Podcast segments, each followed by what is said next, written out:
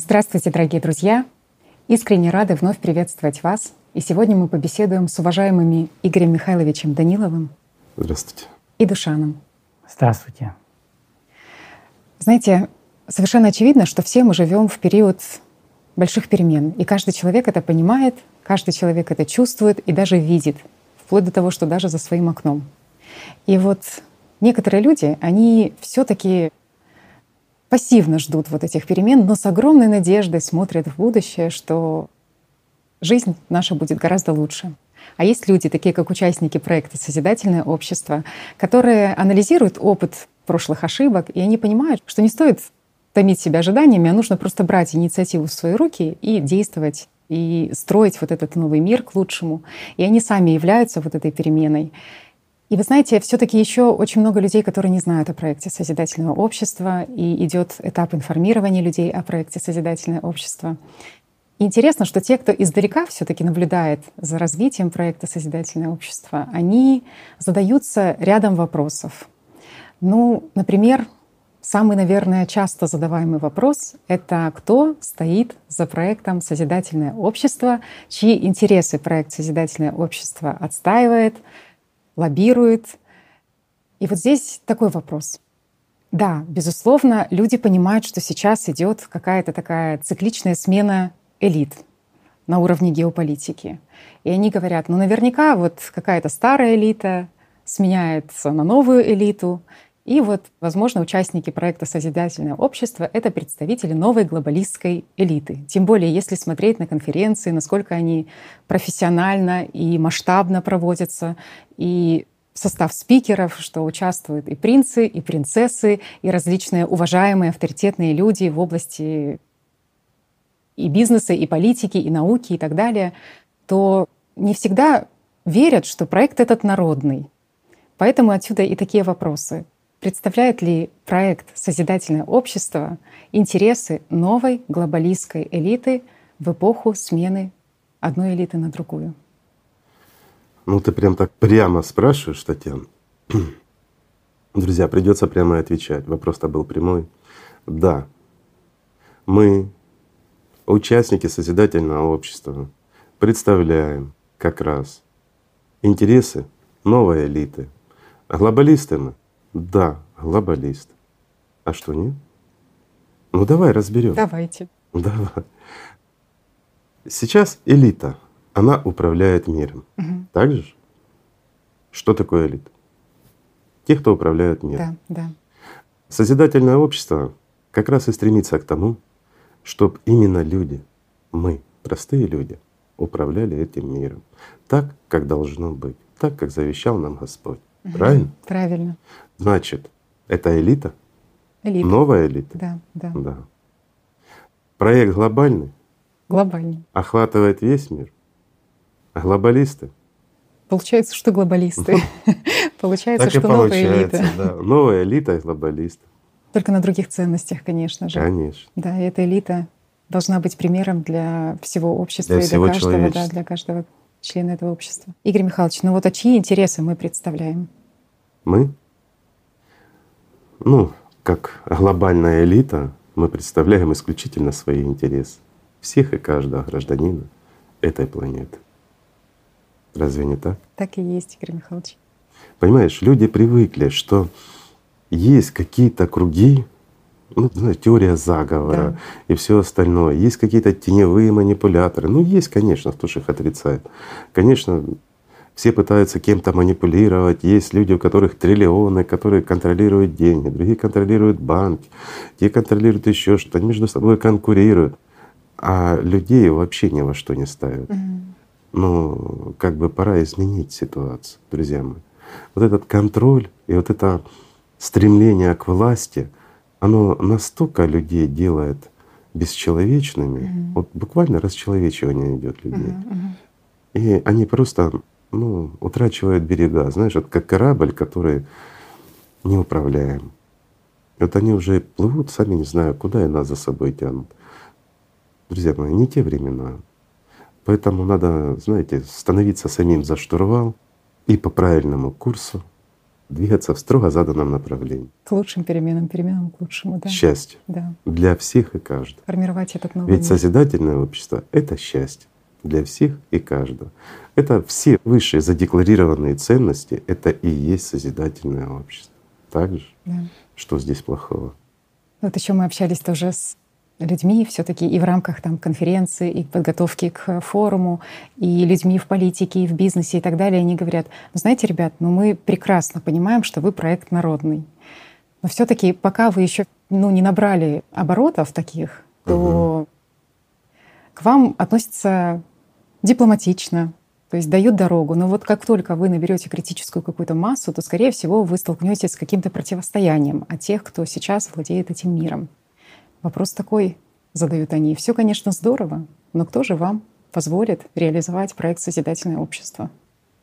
И на этот вопрос ответ прямой и честный. Мы и позволим, друзья. Люди даже не догадываются, что на самом деле не они нам позволяют, а мы. Мы народ этой планеты. Мы позволяем той маленькой кучке людей нами управлять. Это с нашего согласия и с нашего разрешения они обладают властью. И это правда. Это должен знать каждый. Поэтому понятие власть в этом мире должно отсутствовать вообще. Тогда будет порядок, будет мир. Исключительно народ.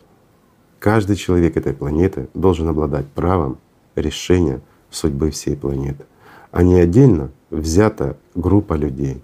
Каких бы хороших мы людей не избрали и не поставили управлять, хоть в целом планеты, хоть отдельной страной, никогда не будет порядка и никогда не будет человечности. Потребительский формат в любом своем проявлении, он губителен для каждого. А порой мы это видим. Мы видим, как разрушаются целые страны. Мы видели, как уничтожались миллионы людей, как уничтожаются люди сейчас. Это все следствие потребительского формата.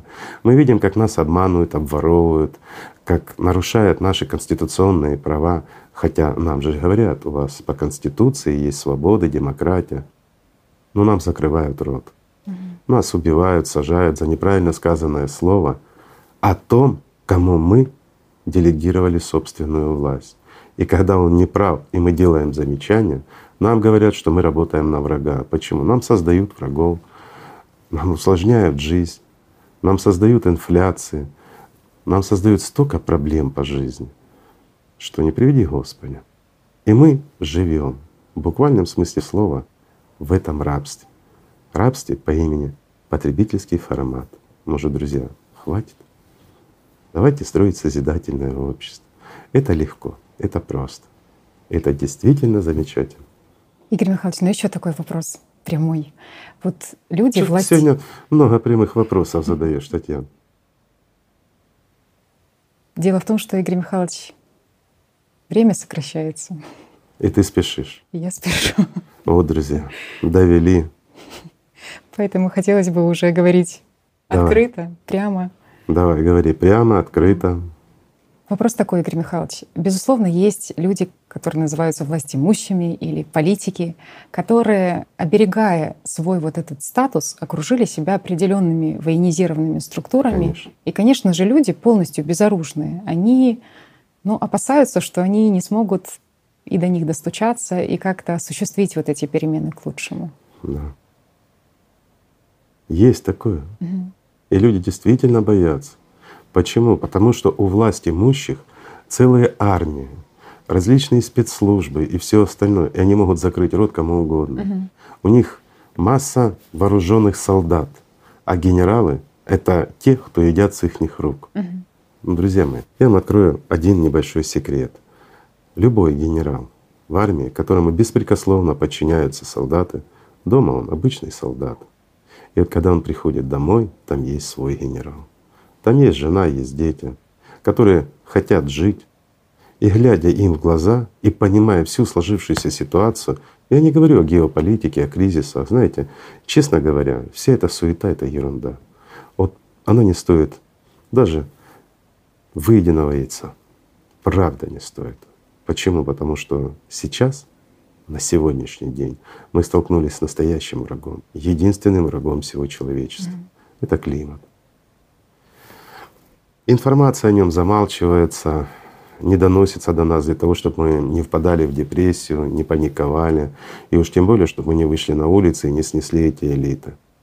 Но зная это, а я думаю, умные люди знают и понимают, чем это все закончится для всех, в том числе и для их детей, для их внуков, тех же самых генералов, которые охраняют эти элиты.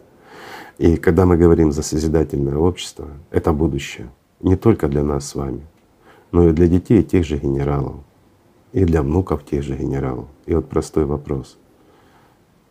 Пойдут ли они против народа? Да, некоторые пойдут, если им прикажут.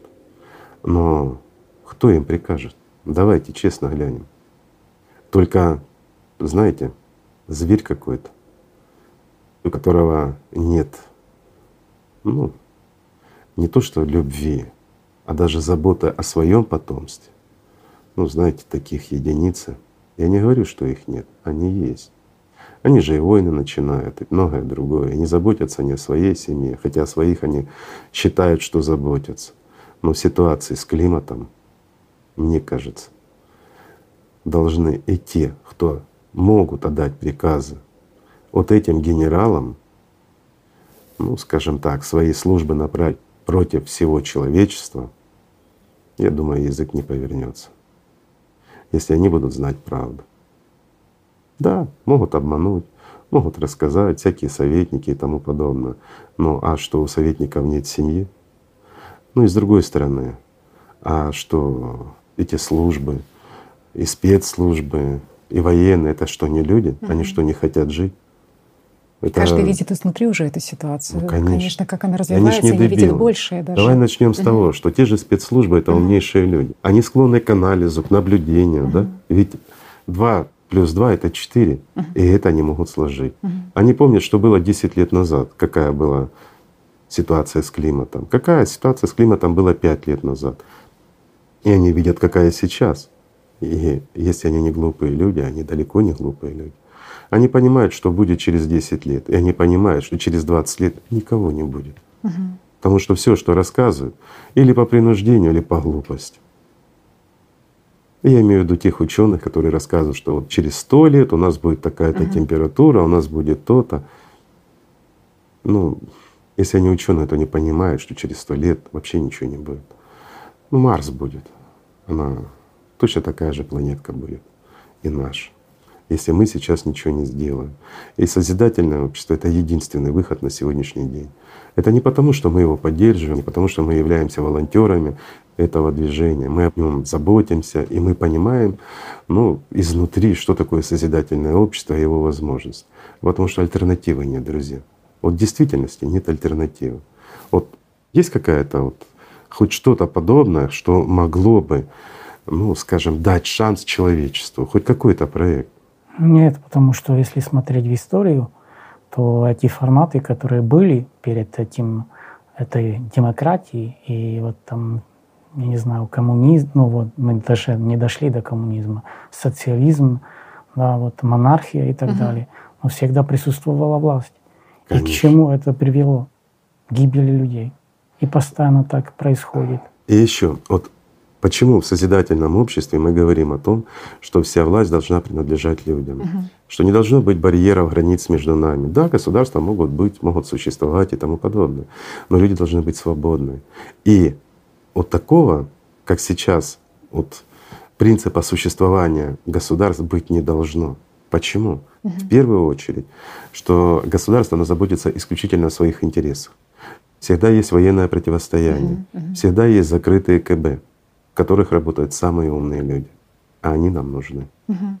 Если мы не объединим ученых всего мира и не поставим перед ними четкую задачу, то мы не найдем решения той ситуации, которая на сегодняшний день назрела. И у нас нет не то что, скажем так, ста лет, у нас даже десяти лет нет на то, чтобы собрать этих ученых и дать возможность им поработать. Ведь собрав ученых, им нужно время — изучить ситуацию, вникнуть в суть проблемы, найти решение. И плюс это решение мы должны еще успеть воплотить в жизнь, чтобы сохранить жизнь всем и каждому на этой планете и сохранить эту планету. Поэтому нам надо, друзья, действовать и действовать быстро. Я надеюсь, что это понимают все. И власти имущие, и те, кто их охраняет, и те, кто на них работает, да и все. Все мы граждане этой планеты. Игорь Михайлович, вы коснулись темы ученых. И вот тоже люди задаются вопросом, а есть ли эти настоящие ученые? Где есть. они есть? Как к ним достучаться? Ну, ты знаешь, я скажу так, среди ученых очень много умных и грамотных mm-hmm. людей. В действительности так. Да, есть те, кто, ну, как называют грантоеды, которые ну, занимаются лишь тем, что берут гранты, рассказывают сказки и просто пожирают деньги. Есть те, кто, ну, скажем так, их цель и задача — это плагиат, ну и все остальное. Знаешь, вот карьеристы обыкновенные, mm-hmm. которые действительно плагиатчики. Их цель и задача — это достичь чего-то в этом мире какой-то значимости, какой-то весомости. Опять борьба за власть, понимаешь? Но есть и масса умнейших людей. Я понимаю, что самые умные люди, они находятся в закрытых КБ. Угу. Почему? Потому что это передовая всех технологий. И любое государство, оно самых умных людей, настоящих ученых, оно их не будет популяризировать. Оно их будет держать, скажем так, в закрытых пещерах и принуждать к разработке новых видов оружия и тому подобное, угу. чтобы защититься от других стран. Ну это же так. И вот нам нужны эти самые умные ученые. А что касается остальных, ну я тоже, знаете, вот у меня приходит сравнение. Извините, друзья, ну за такое сравнение, но я его все-таки расскажу. Вот глядя на весь научный мир, у меня сложится такое впечатление, аналогия.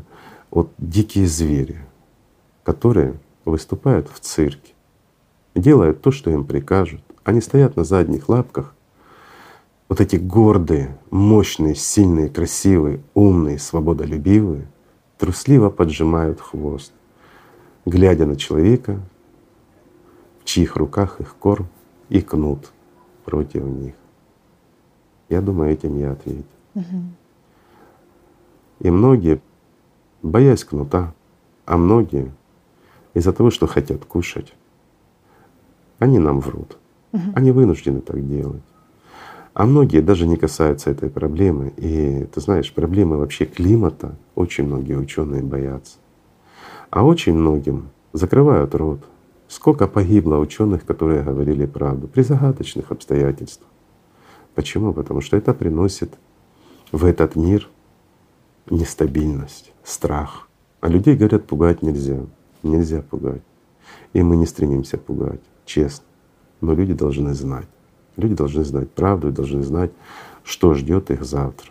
Ну зачем мне, к примеру, сейчас организовывать какой-то концерн, большой бизнес строить и тому подобное, а если, ну, если не протянет, то на двух десятков лет, угу. намного меньше. Смысл. Угу. Пока ты его развил, пора заканчивать. Правильно? Угу. И у нас тоже вот такой пример, вот собственный, потому что мы делали много интервью с учеными, с климатологами, и, вот, и тоже мы сталкивались с тем, что был один такой ученый, очень известный, и э, они нас пригласили. Мы с ним сделали интервью, но присутствовал какой-то человек, и мы постоянно спрашивали, вот, э, ну, почему он там. Угу, Нам рядышком. интересно, что вот этот ученый скажет. Угу. И они сказали, что вот этот человек будет наблюдать за тем, что этот ученый скажет. Если ему не понравится, то мы не можем использовать эти кадры угу. для всех. Угу. Тогда мы поставили вопрос, зачем тогда создавать интервью, когда человек не может открыто говорить? Конечно. Я он говорил, ребята, знаете, у меня есть смула. Я не могу сказать на камеру то, что бы хотел. Вот ответ, что да. просто Наука человек... цензурируется да. очень сильно. Да. К сожалению, друзья, угу. это и есть потребительский формат. Угу. Для того, чтобы мы жили свободно, честно, как ни крутите, а нужно созидательное общество. Над этим стоит задуматься.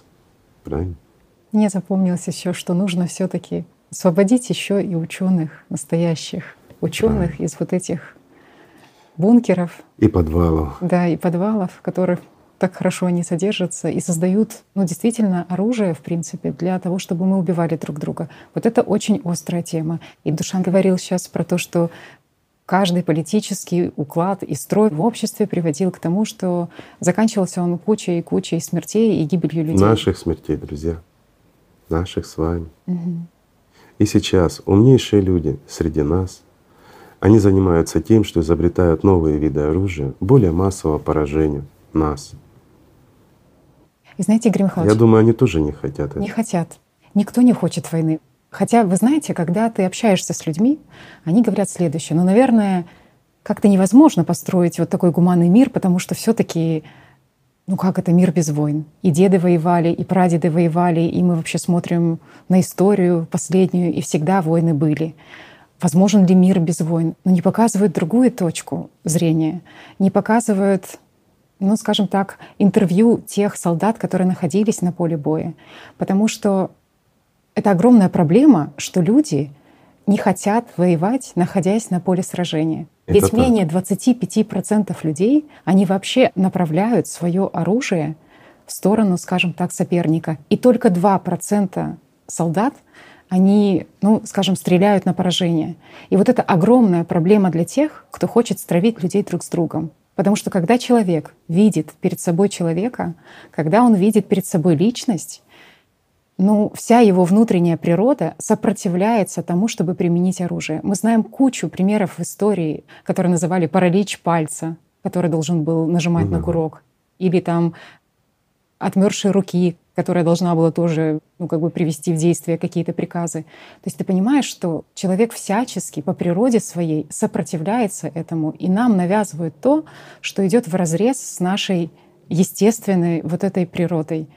Ну, Просто мне кажется, что люди должны об этом знать. Понятно, что сейчас в мире ну, принимают какие-то такие решения, чтобы избежать вот этого контакта человека с человеком, чтобы человек в другом человеке человека не видел, не видел да, личность. используют системы, которые дальнобойные, которые, скажем так, любой специалист может нажать кнопочку, да, да, обученный, да. он не видит, кого он убивает и уничтожает. Да, Ему как бы да. легче и лучше.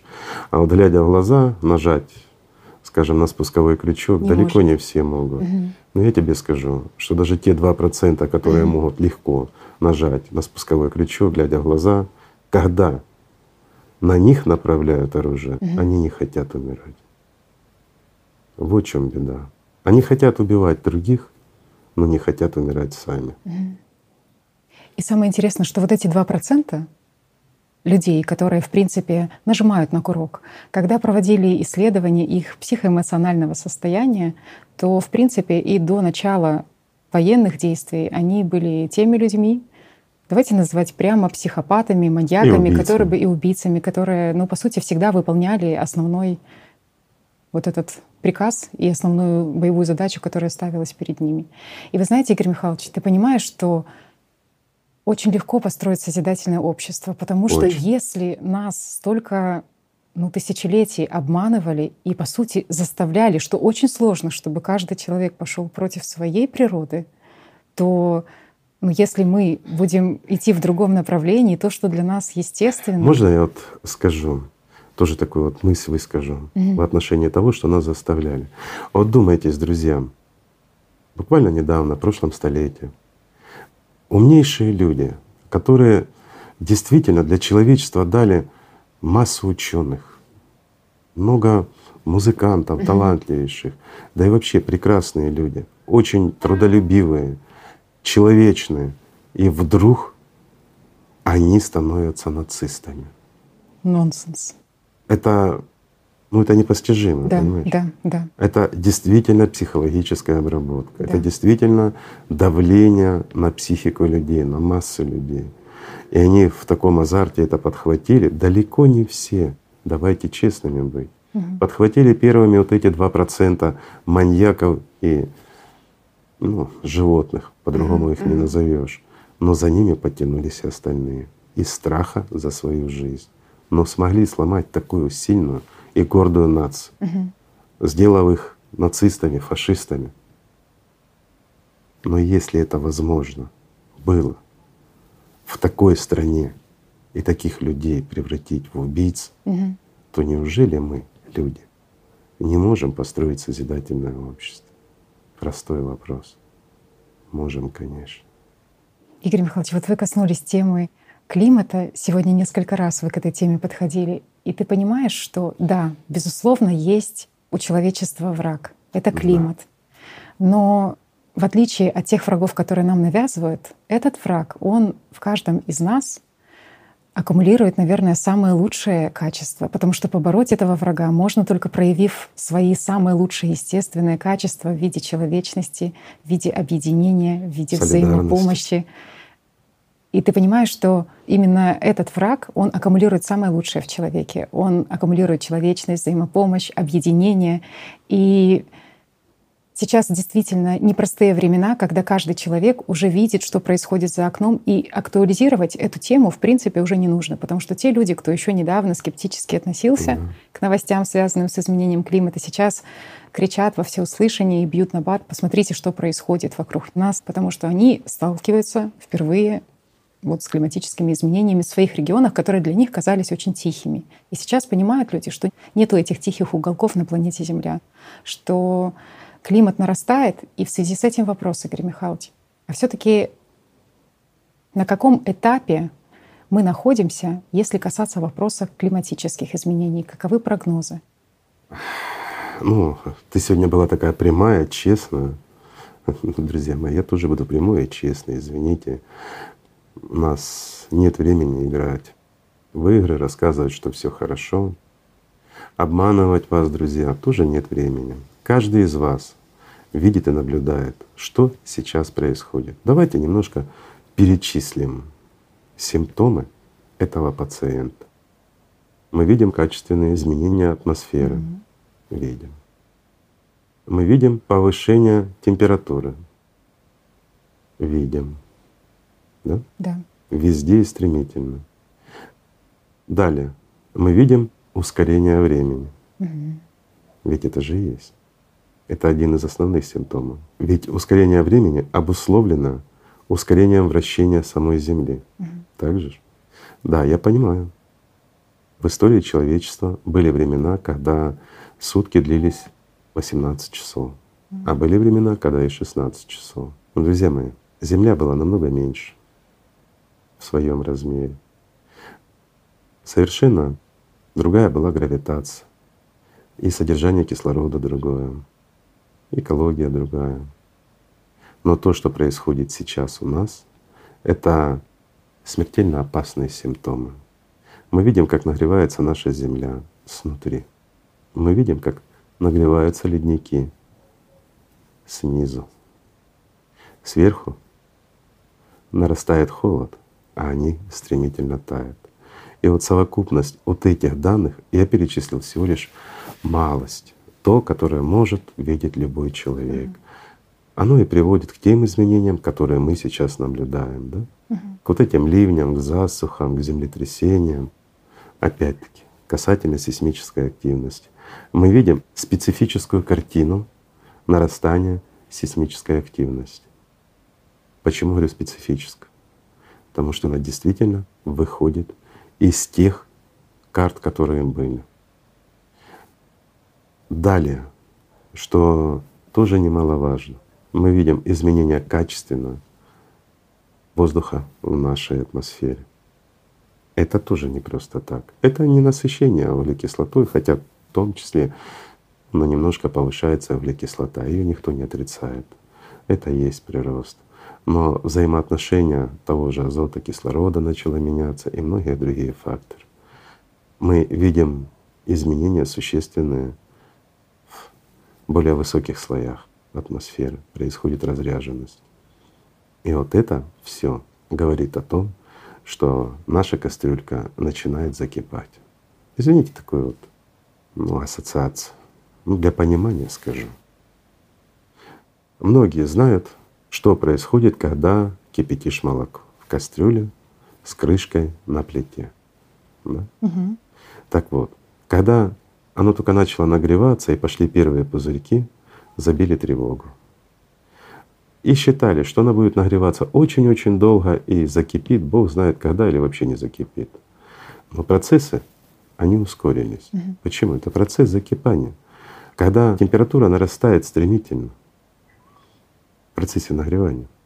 И вот сейчас мы сталкиваемся с тем в процессе нагревания, что у нас начала шевелиться крышка. Я ассоциациями расскажу, дальше думайте сами. Вот она начала шевелиться, значит, такая легкая дрожь.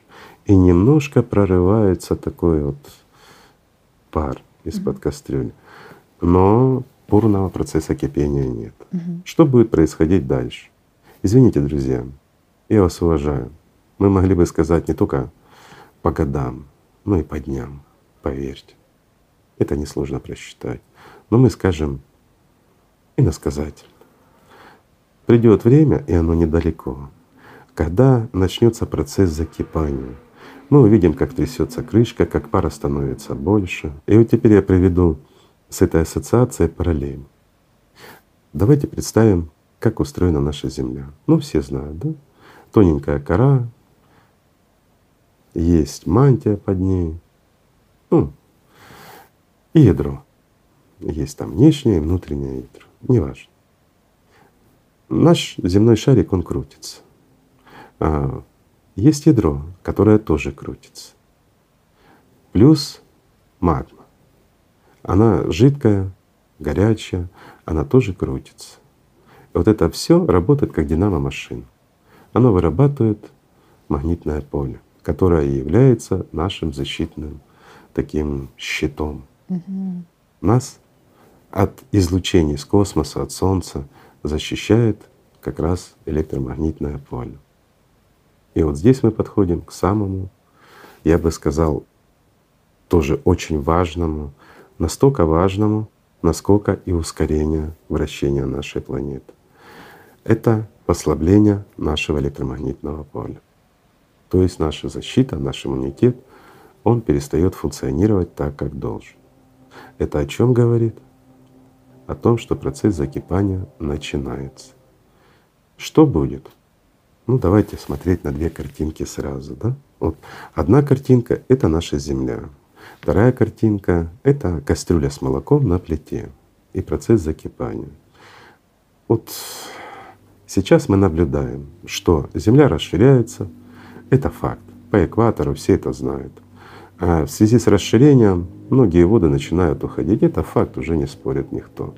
Некоторые говорят, что они высыхают в то время, когда есть обильные дожди, но вода уходит. Не получается. Вода уходит в землю. То есть процесс расширения приводит к тому, что вода начинает уходить в почву. И под землей все знают тоже, ну кто изучал это, воды гораздо больше, чем на Земле, сверху. И вот когда магма и вода начинают соприкасаться, начинает появляться повышенная сейсмическая активность. То есть на нашей кастрюле начинает слегка дрожать крышка. Когда вода начинает соприкасаться с магмой, появляются ну, первые извержения, гейзеры, то есть легкий пар такой эпизодически пробиваться из-под нашей крышки с молоком, с кастрюлечки. Так? Мгм. Этот сценарий будет прогрессировать. Сейчас мы понимаем, что магма поднимается в силу определенных причин и нестабильности ядра. Тот факт, что ядро нестабильно, уже давно отмечали сами ученые. Ну, это факт. Нестабильность поведения этого ядра приводит к тому, что жидкая среда, находящаяся внутри нашей планеты, так называемая магма, она начинает раскачиваться. То есть и более интенсивно местами, скажем так, изменяя центр масс, из-за чего, собственно говоря, и ускорилась наша планета. И время побежало быстрее. И вот эти вот смещения центр масс, они приводят к гидроударам в саму кору. Она очень тоненькая, и сопротивление у нее очень слабенькое. И поэтому магма начинает уже соприкасаться с теми водами, которые находятся в коре. С отсюда и вот такие проявления. Что будет дальше? Этот процесс будет усиливаться. Это приведет к сильным ветрам. И вот когда, я скажу так, закипит немножко, и мы видим струи пара уже пошли, да? Мгм. То есть это будет влиять еще сильнее на нашу атмосферу. Появятся ветра очень сильные, появятся дожди очень сильные. Ну и, естественно, начнутся массовые землетрясения. То есть на нашей планете останется небольшое количество более-менее безопасных мест, где мы сможем спокойнее жить. И с учетом того, что вот этот пар из нашей кастрюли, то есть из нашей планеты, будет вырываться из недр, он будет смешан опять-таки с пылью, и он будет кислотный, токсичный. Это будет очень сильно сказываться на всем живом и на всем, что растет на этой планете. Плюс скорость закипания будет очень быстро увеличиваться. Это ну, буквально, скажем, как только этот процесс начнется сильнее, чем сейчас, я так аккуратно скажу, сейчас только мы видим дрожь. Как только это усилится, ну, будет там какой-то промежуток, может быть, лет пять максимум. Это если мы возьмем проект Джеки, друзья, кто помнит, то мы сможем в нем спрятаться. Если мы не будем использовать проект Джеки, ну, то мы все на этом этапе погибнем, и мы не увидим более интересного. А более интересно — это то, что произойдет очень и очень быстро. То есть практически, я бы сказал, в течение нескольких минут. Но если мы используем проект Джеки, то мы имеем, друзья, шанс вместе с вами полюбоваться прекраснейшим зрелищем, таким, которое бывает крайне редко. Когда-то оно было на Марсе, а теперь мы, как человечество, имеем возможность воочию это лицезреть сами, насладиться, может быть, двумя минутами, если повезет, и мы будем не на той стороне, где это произойдет, таким прекрасным, ну, я бы сказал, редким зрелищем, которое происходит нечасто на живых планетах. Так вот, когда основная кора под глубинами океана ну, расколется, проще говоря, от всех этих явлений, и магма встретится, то есть миллиарды кубов воды встретятся одномоментно с миллиардами кубов магмы, а как правило это в самых глубоких точках происходит, там, где самая тонкая кора. От вот этой нестабильности, которая нарастает, произойдет сильнейший гидроудар, произойдет огромнейший выброс пара в атмосферу, что сметет, знаете, вот подобно одеялу свернет нашу атмосферу мгновенно. Но этот же удар пойдет и обратно. Это, ну я бы сравнил для понимания, что это за гидроудар, который направится в магму от соприкосновения такого огромного количества воды и магмы. Вот. Извините за простоту, но он будет явный. Налейте вот в тазик воды, возьмите тапочек и шлепните хорошенько. И вы увидите, как вода начинает выплескиваться, да? То есть точно такой же гидроудар пойдет внутрь планеты. Это приведет к разрыву практически всех ну, старых мест, старых гор, то есть старых швов на нашей коре. Там, где новые образования, там вряд ли что-то произойдет, потому что там очень толстая, прочная, знаете, такой костный мозоль крепкий. А вот на старых там происходит истончение. Когда-то они были толстые, но со временем вот эти швы между плитами, они разойдутся. Почему? Потому что когда две плиты находят друг на друга, они сталкиваются и начинают образовываться горы. Оно растет и вверх, и вниз. Вот на новых такое плотное массивное соединение, а на старых все равно есть вот этот разлом. И вот здесь произойдет серьезнейшая катастрофа, которая мгновенно превратит нашу планету в Марс. У нас исчезнет вода с поверхности, исчезнет атмосфера, и наша, скажем так, планета, она изменится навсегда. Из живой она превратится в мертвую. Почему? Потому что ядро остановится, исчезнет электромагнитное поле практически полностью и практически мгновенно. Изменится гравитация. Первое, что начнется, это падать спутники. Следующим упадет наш основной спутник Луна. Он обязательно упадет на нашу планету. Шансов выжить здесь не будет ни у кого. Извините, это реальный сценарий. А, ну, он не утопический. Это вам расскажет любой специалист, которого действительно ну, скажем так, есть возможность говорить свободно, а не так, вот, как э, Душан нам только что рассказал, что есть специалист и есть надзиратель над ним, который следит за тем, что он скажет. А если человек хоть немножко грамотный, хоть чуть-чуть свободный, он вам это все подтвердит. Слово в слово. Ну, может быть, не будет использовать кастрюлю, но кастрюля это наглядно, это каждый из нас может увидеть. И каждый из нас практически видел, что происходит с кастрюлей с молоком, если мы ее забываем. Закипает, закипает, а потом мгновенно, срывая крышку, начинается такой фонтан. Вот такая правда жизни. Есть новые факты, которые вы сейчас озвучили, которые, откровенно говоря, шокируют. Это факты, с которыми ты встречался в различных религиях. Когда описывали, условно говоря, вот этот судный день, удивительная закономерность прослеживалась, что одинаково его описывали и в христианстве, и в исламе. И там говорилось в свое время о том, что и закипят моря, там вот в частности в исламе в хадисах говорилось, и говорилось о том, что э, даже горы вверх как-то там они взлетят или что-то растрескаются, да. Конечно. Они Говорилось о том, что солнце померкнет, луна померкнет, что звезды начнут падать. Обязательно. И вы знаете, когда ну, без знаний и без пониманий ты на это смотришь. Будет ощущение падения звезд. Почему? Mm-hmm. Потому что в этот момент, когда произойдет, у нас усилится вращение мгновенно атмосфера будет сорвана. И вот почему я говорю, что она начнет сворачиваться. Вот он действительно как коврик начнет сворачиваться. Небо как свиток свернется, тоже живет ну, в говорили в исламе. Да, да, да, да, да. Просто знаете, раньше ты смотрел на это, но и думал, наверное, это в результате инверсии и изменения полюсов произойдет. Mm. Располюсовка такая, какая-то переполюсовка. Ну, многие думают, что если полюса меняются, планета должна провернуться. Нет. Многократно происходила инверсия полюсов, и она как была, так и остается. Просто меняется магнитное поле, да и все.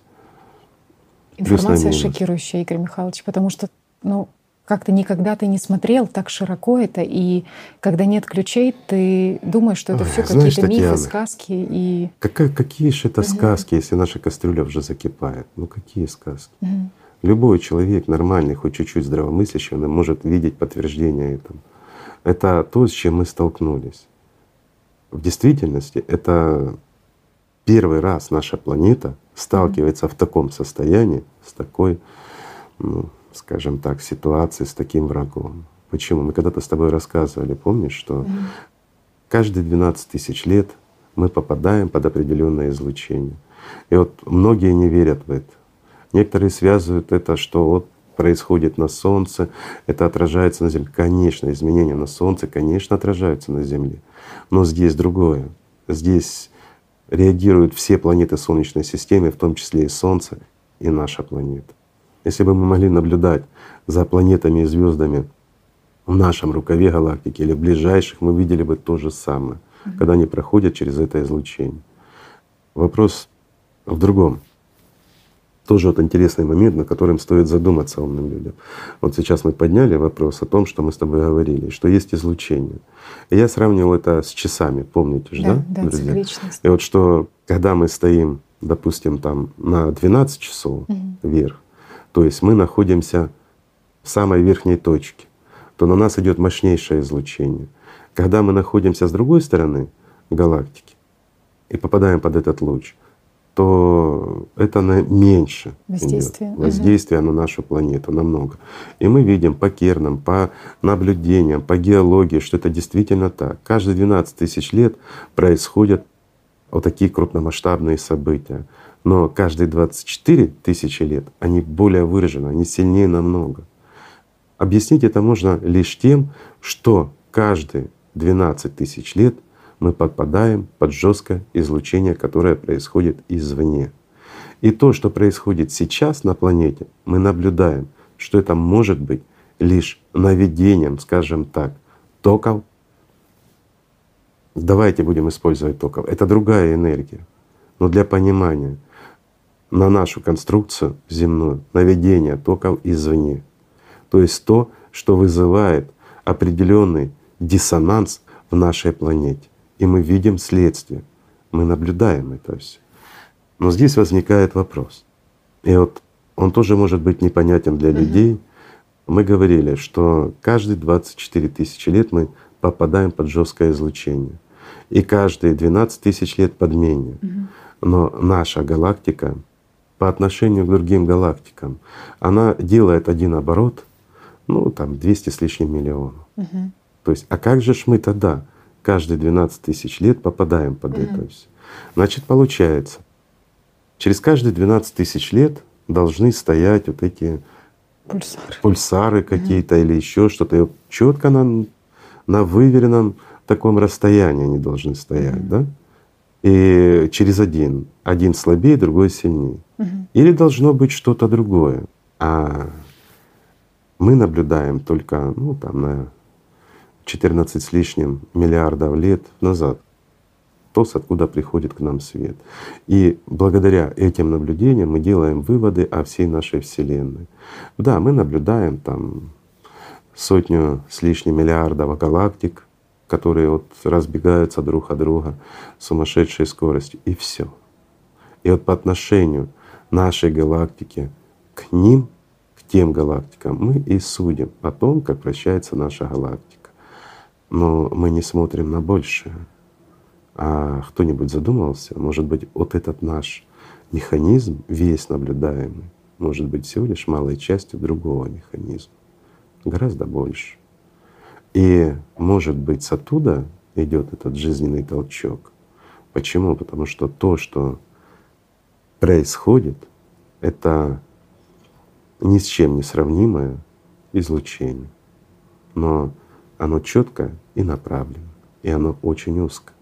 Знаешь, я бы это сравнил как лазерный луч, который вот, если мы будем светить от скопления, скажем так, пыли, вот взвесь пыль, давай представим, что оно у нас находится в электромагнитном поле, оно вращается, пыль, образуются сгустки пылевые и тому подобное. И вот мы светим лазером на вот этот пылевой, скажем так, блин, по-другому его не скажешь, ведь наша Вселенная, она сужена. Совсем недавно думали, что, ну, исходя из законов физики, Вселенная должна расширяться как шар, но оказывается, она почему-то больше похожа на блин, чем на шар. Разве это не нарушает законы физики и не разрушает теорию взрыва, друзья? Разрушает. И вот этот блин, если мы светим лазером при его вращении, вот лазер будет проходить, если вращать с одной и той же скоростью, то четко, как часы, будет попадать. Игорь Михайлович, а каждые или 24 тысячи лет люди сталкиваются со сценариями, которые описаны ну вот в тех же религиях, что звезды будут падать там. Нет, конечно. Нам повезло, мы можем впервые такое увидеть. Ну, мы как те, кто живет и существует на этой планете. А вообще подобные сценарии достаточно часто. И мы видим, вот, единственная разница, у нас есть Луна. Поэтому нам достанется покрепче, чем Марсу, например. Ведь не секрет, что на Марсе были моря, были океаны, были реки. Ну, мы видим сейчас, что с ним произошло-то. И в масштабах, ну, не так давно. Мы можем есть и другой вариант. Мы можем снять эту крышку вместе. Знаешь, м, не надо крышку снимать. Беда будет. Молоко все равно сбежит. Чуть медленнее, чуть позже, но сбежит. Нужно отключить подачу энергии на эту кастрюлю. Всего лишь навсего. Значит, нужно найти решение и отключить ту энергию, или же этому воздействию противопоставить равное по силе противодействие. Правильно? Но если смотреть на потребительский формат, то вся наука, она просто разделена. Да, как сделать сможем. так, чтобы мы объединили всех ученых? Платформа уже существует. Есть два варианта. И вот мы обсуждали по этому поводу, ну, это построить созидательное общество, это наиболее приемлемо и удобно. Или действительно создать единое мировое правительство. Только тогда мы сможем прекратить все войны, все распри. Мы можем высвободить из подвалов и секретных КБ настоящих ученых, посадить их за один стол, поставить перед ними одну цель и задачу и найти решение этой проблемы. Но есть одна еще проблема. Когда у нас будет единое мировое правительство, ну да, мы можем, конечно, ну и вернее не мы, а они смогут, конечно, вынудить людей, чтобы все ресурсы собрать и все остальное. Ну, сложновато будет, потому что это всего лишь правительство. И всегда будут конкуренты у них. И они не смогут, э, ну, скажем так, собрать весь потенциал и все ресурсы. А в созидательном обществе легко. Почему? Потому что мы люди, мы объединяемся, и объединяется весь наш потенциал, и научный, ну некоторые скажут и дури, и дурь тоже соединится, а как же, тоже веселее будет, знаете. Иногда минус на минус плюс получается. Угу. Ну а что, не так? Иногда глупые идеи, знаете, революции делают в этом мире, в научном мире. А с виду была глупая идея. И таких примеров масса. Так что, друзья мои, все очень просто. Конечно, наиболее приемлемо — это созидательное общество. Это объединение не только нашего потенциала научного, но и всех ресурсов. И плюс — это новый этап для развития человечества. действительно новый, друзья. Это новые возможности, это новый прекрасный мир. Ну и самое важное — это шанс для всех и каждого выжить. А для этого необходимо всего лишь приложить немножко усилий. Так же? Все очень просто. Так что, друзья мои, если мы хотим жить, нужно всего лишь построить созидательное общество для того, чтобы отключить подачу энергии под нашу кастрюлю. Спасибо, что были с нами. Спасибо. Огромное спасибо. Спасибо. Давайте, друзья, просто любить друг друга. Спасибо.